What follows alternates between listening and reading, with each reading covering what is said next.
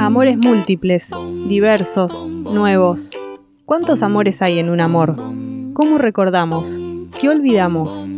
Un día a día que agobia y seduce, que nos vuelve vulnerables y poderosos. La distancia íntima que nos hace otres para lesotres. Sexo, miedo, infidelidades, cuerpos. Del deslumbramiento original a la crisis para empezar todo otra vez.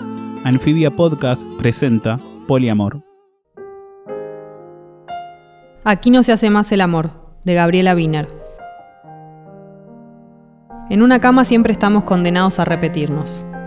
Los ciclos del amor conyugal suelen ser implacables antes de caer rendidos.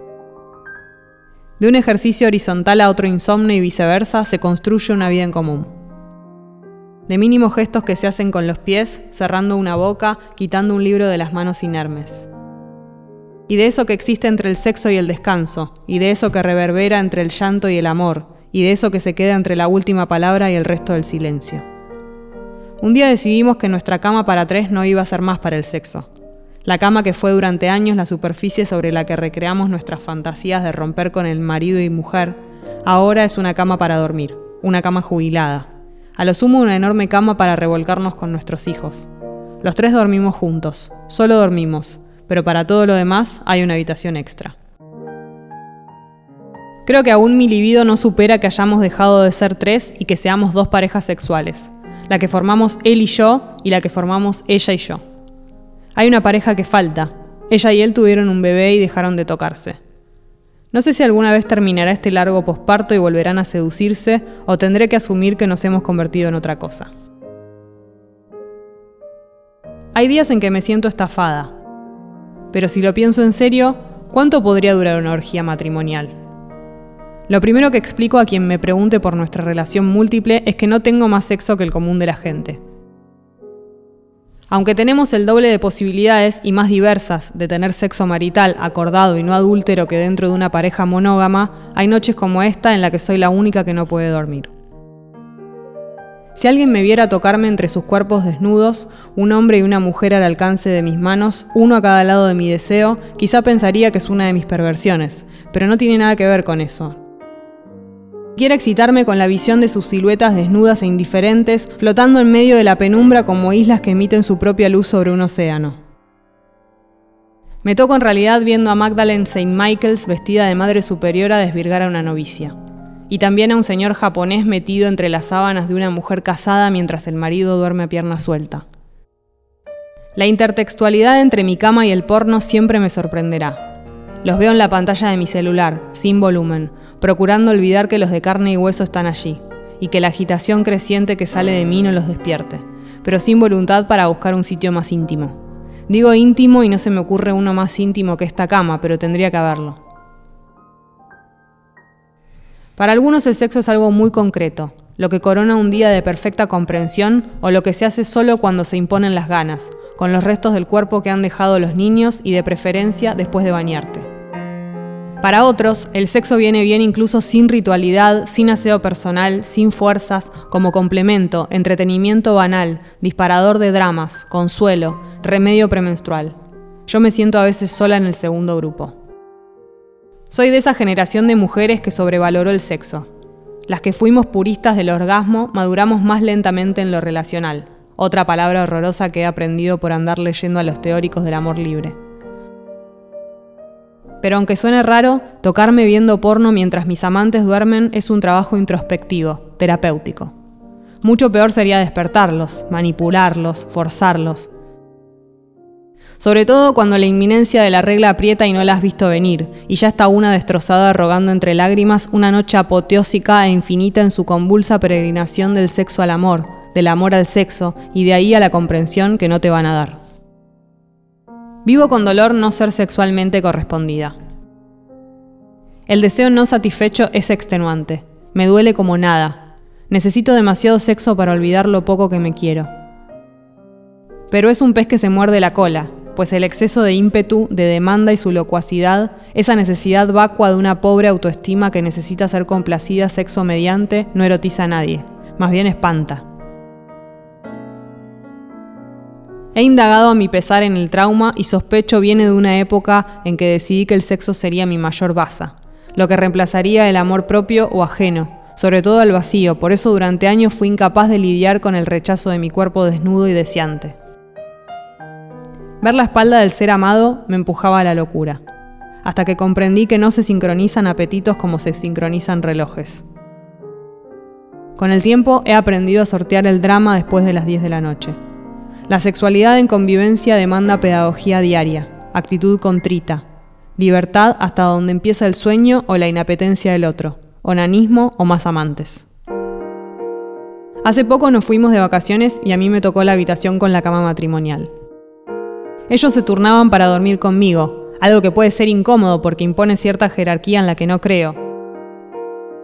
Pero a mí me encantó verme al menos esos días como una especie de polígamo de Salt Lake City, Utah. Me propuse, ya que estábamos de vacaciones, tener sexo cada día con uno distinto, como una manera de esquivar la nostalgia del sexo grupal profundizando en lo que sí tengo y no he perdido. Por supuesto no lo logré. Tuve casi la misma cantidad de sexo que en días de trabajo, es decir, insuficiente. Pero intenté no desmotivarme y experimentar con esa alternancia. La primera noche de las vacaciones duermo con ella. Siempre le digo que se parece a una actriz española que he visto en una peli, nunca sabré cuál. Le digo que no la merezco, le digo que soy fea, gorda, vieja, y ella es una modelo. Me dice, tontita, tú eres la realmente bella. Hay agua en mis ojitos. Pero hoy no vamos a jugar a que somos las criaturas celestiales. Esas niñas lesbianas asesinas que se tocan espaldas de mamá, las que matan a mamá. Vamos a ser nosotras mismas. Quiero con un lapicero unir los lunares de su vientre como en ese pasatiempo del periódico de unir los puntos. Me sé de memoria su constelación. Solo yo la veo en el cielo, le digo que no haga nada, que yo haré todo. Tener los ojos abiertos todo el tiempo, trabajar duro por ella. Es tan blanca y limpia que en mi estúpido autorracismo siempre pienso que la voy a ensuciar. Ella es mejor que volver a ver a mi papá muerto. Mejor que un jugo de guanábana. Mejor que bailar puesta de MDMA. Hablo con su potito, porque hablamos la misma lengua, su potito de nube, de marshmallow, de plumas y yo. Me paso. Rosy dice, te pasas, te pasas. Me enternece su pudor. Sueño con algún día poder encontrar mejores símiles para las partes de su cuerpo. Cuando saco mis dedos de ella están impregnados del polvo mágico de campanita. Su coño se come mi coño como una planta carnívora de dibujos animados. Perseguir la entrega, nada más. Todo lo que nos vuelve dúctiles, lo demás no existe. Si su cuerpo lánguido se posara encima de mí con la boca entreabierta por la que asoman sus dientes imperfectos, si ella hiciera eso y sus cabellos de musa prerrafaelita brincaran al sutil compás de nuestro incendio, todo acabaría para mí en dos segundos y eso es exactamente lo que pasa. La segunda noche duermo con él. Primero él ríe. Cuando ríe sé que vamos a follar. No he visto un hombre más sexy que Jaime riendo. No es solo un actor de cine, es todos los actores de cine guapos juntos. Se estira un poco en la cama, como un cachorrito al que todavía le sorprende que le crezca la cola. Se hace voluptuoso para sí mismo. Y en ese instante lo llevaría a comer chifa y a ver una peli de Star Wars. Le daría todo lo que me pidiera. Yo le acaricio el viejo calzoncillo de palmeras, le digo que tiene las orejas bonitas, las manos bonitas, las piernas bonitas. Hago pendular mis pechos sobre sus ojos, lo ciego con mi carnalidad, lo sé. Me quedo media hora olfateando los orificios de su nariz, que expira algo profundo de su ser. Es una prueba de identidad. Así lo reconozco. Y también su axila, que huele hace dos décadas a piel de carnerito. Tomo todo lo que puedo hasta llenarme los pulmones de lo que más nos acerca a las bestias. Juego con sus huevos como si fueran las bolas chinas del yin y el yang. Chupo el yang para que brote su lado femenino. Beso la cabecita de su pene erguido y subo hasta las tetillas y el cuello y la boca, y bajo otra vez como una hormiguita, y me siento como alguien que toca un contrabajo o algún otro instrumento así de vasto y complejo, que hay que recorrer ascendiendo y descendiendo a distintos ritmos cortos para sacarle sonidos. Ya no soy tan ágil, pero lo intento. Ya que estoy con un hombre, me obsesiono un poco con la penetración, pero no demasiado. Me sorprende más el picor de su barba, me sorprende que él sea más grande que yo, pero a la vez tan frágil. Sentir algo tan distinto a lo de ayer completa mi naturaleza. Me abraza, me abraza. O mejor, debería decir, me cubre como una manta enamorada. Y me encuentro en su cuerpo con los enigmas. Una Gabriela inmortal, delgada, bonita, joven, que empieza a amarse mientras él la ama. Y ya siento que lo conquisto fácilmente, que avanza y me conmueve ver el crescendo de su placer, cómo empieza a arder por mi culpa, y nuestros ojos se desesperan, y se hablan en sus mil idiomas y se cruzan en la inmensidad de nuestra historia en común. Ahora estoy en la cama terminando mi eventual rutina matrimonial de masturbarme con Magdalene y el señor japonés entre dos cuerpos que me dan sus amadísimas espaldas sin causarme sufrimiento. Una es amplia, fuerte, lampiña, la otra grácil, menuda, quebrada. ¿Qué más da si soy yo Magdalene y el señor japonés, si sé que en algún momento se girarán y podré verlos otra vez? Ahogo por fin un gemido y miro a los lados.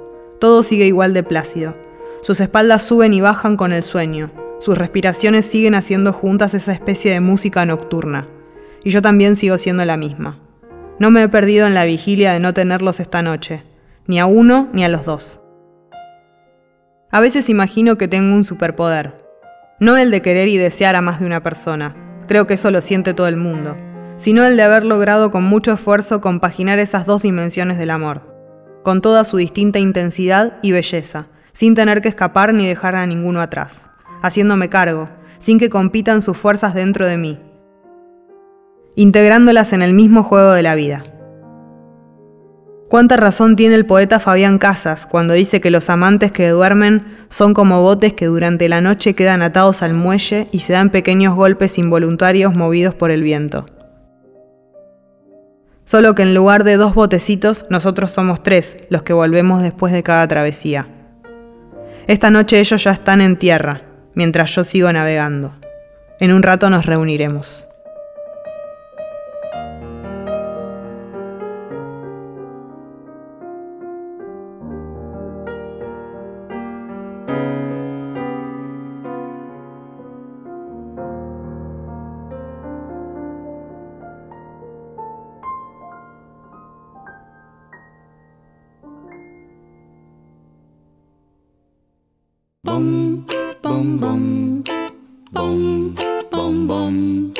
Relato es parte de Poliamor, el primer libro de nuestra colección Anfibia Papel. Podés conseguirlo en la tienda online de Anfibia. Poliamor es una serie de lecturas originales de Anfibia Podcast, producidas por Anfibia en colaboración con Posta e interpretadas por Sabo y Jessica La Mónica Lima. Escucha todos los episodios en Spotify, Apple Podcast y en tu app de podcast favorita.